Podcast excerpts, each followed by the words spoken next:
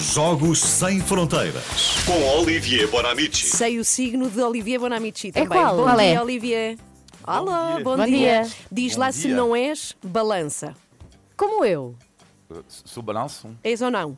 Sou, sou. Signos. Ah, que que bom. Estás a ver? Bom, Repara que ele ficou desconfiado com esta será que sou? Será que esta sou? bizarria. Por que esta pergunta? esquece, quem nos, ouve, quem nos está a ouvir percebe. Vamos falar da astrologia mais à frente. Ah, ok. Agora, falemos então de triatlo, até porque é um desporto que já deu muitas alegrias ao nosso país, Olivier. Sim, porque uh, Vanessa Fernandes, por exemplo, ofereceu uma bela medalha de prata hum, a Portugal há alguns anos atrás e, e recentemente uh, falou-se muito pouco em Portugal de um rapaz que se chama Vasco Vilaça, 20 anos, natural da Amadora, que deu uma medalha de prata a Portugal no Mundial de Triatlo, foi em setembro passado. Mas vamos, vamos falar do Vasco daqui a pouco. Uh, o triatlo sim está na moda, vamos recordar, e já vos ouvi há pouco que, que o triatlo, já sabem que é a combinação uh, de três modalidades, certo? Hein? Sim. Uh, Sim. natação, ciclismo e corrida, nesta ordem e sem interrupção.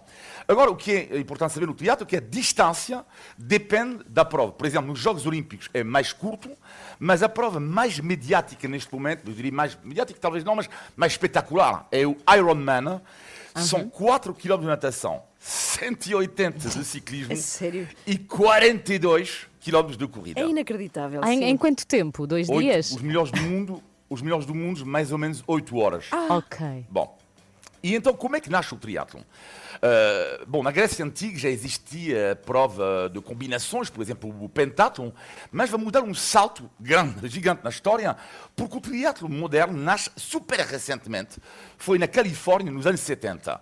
E como é que nasce? Um dia, um- são amigos, be- um café, a beber o bagaço, digo eu, não sei, uh, e há um que vai dizer, mas quem é o melhor atleta da história? E há um comandante eh, americano que se chama John Collins que diz, eu sei, é o Eddie Merckx, que era o ciclista dos anos 70, porque, o ciclista belga, porque ele tem a maior capacidade pulmonar. E depois os amigos deles dizem, não, isto é- não, não é ele, é outro, etc. Então, eles vão decidir, os amigos, criar esta prova para ver quem é o melhor atleta do mundo e vai nascer, então, o uh, triatlo na Califórnia. E o primeiro triatlo, por acaso, em Portugal, nasce em 1984, na bela cidade de Peniche. Mas isto não responde à nossa pergunta, o que é que se passa neste momento, por que é que o triatlo está tão na moda em Portugal e não só. E então, o confinamento é algo de bom, é que dá tempo para ler, muito, muito tempo. E ontem li um livro fantástico que se chama A Filosofia do Triatlon, que é escrito por um triatleta que também é um filósofo.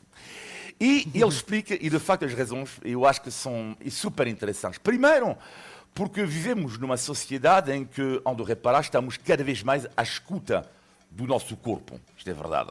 Segundo ponto, eh, é um, como os filósofos dizem, alguns deles, eh, ao aceitar o sofrimento, para algumas pessoas, isto torna-nos talvez mais felizes. Por exemplo, eu, eu sou masoquista feliz. Terceiro ponto, onde reparar eh, o sucesso neste momento dos desportos que nos eh, colocam novamente em contacto com a natureza. O surf, o trailer, eh, que são, trail, que são as corridas longas distância, não é? E eh, o triatlon. E finalmente, isto eu acho que é a explicação para mim melhor que eu encontrei neste livro, o triatlo oferece algo de incrível quando pensam bem. Coloca-nos perante os quatro elementos da natureza. E conheço poucos desportos assim. Quatro elementos da natureza. A água, com a natação, o ar, com a bicicleta, a terra, com a corrida e, finalmente, o fogo com o nosso sopro. Controlar o nosso sopro. Água, ar, terra, fogo. E nesta filosofia que se destacou recentemente, portanto, Vasco Vilaça, ele que durante muito tempo dizia estava cheio de medo do quê? Da água. E porque ele dizia recentemente ao site eh, português Mais Futebol, ele dizia eh, que inicialmente não se atirava à água porque pensava que via lá tubarões e crocodilos. E ele superou o medo e ofereceu então, em setembro, a medalha de prata eh, a Portugal nos Mundiais.